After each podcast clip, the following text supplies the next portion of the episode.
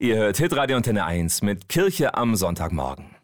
Jetzt im September starten ja viele junge Menschen ein freiwilliges soziales Jahr, ein FSJ. Da bekommen sie wertvolle Einblicke in einen sozialen Beruf, zum Beispiel im Pflegeheim. Aber künftig könnte jeder vierte FSJ-Platz wegfallen. Die Bundesregierung will nämlich ihre Freiwilligendienstförderung deutlich zurückfahren. Für Annette Noller, die Vorsitzende vom Diakonischen Werk in Württemberg, ist das der falsche Weg zu sparen. Denn soziale Berufe sind wichtig für unsere Gesellschaft, sagt sie.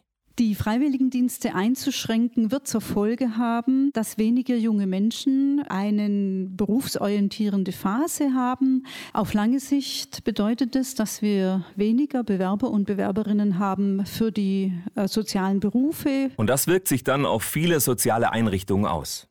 Das ist für unsere Dienste deshalb problematisch, weil die Freiwilligen sehr gut in Pflege, in der Behindertenhilfe, in den Kitas unsere Fachkräfte unterstützen. Petra Simon ist Leiterin mehrerer diakonischer Pflegeeinrichtungen im Kreis Esslingen. Schon jetzt sei die Situation schwierig in den sozialen Berufen, sagt sie. Wir bekommen immer weniger junge Leute, die sich für den Beruf interessieren. Und da macht es natürlich was aus, wenn uns die dann auch noch wegfallen, die sich vielleicht für den Job interessieren würden, die aber noch nicht wissen, dass sie sich für den interessieren, weil sie keinen Einblick haben. Und auf lange Sicht gesehen fehlt es uns ja an jeder Baustelle und deswegen ist auch der Bundesfreiwilligendienst und das FSJ wichtig. Es tut unserer Gesellschaft gut, wenn junge Menschen Einblick in einen sozialen Beruf bekommen, findet Annette Noller von der Diakonie.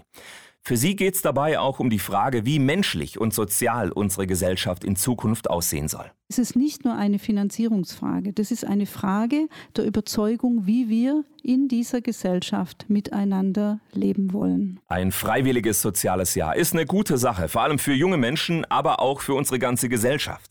Aber im nächsten Jahr könnte leider jede vierte Stelle wegfallen.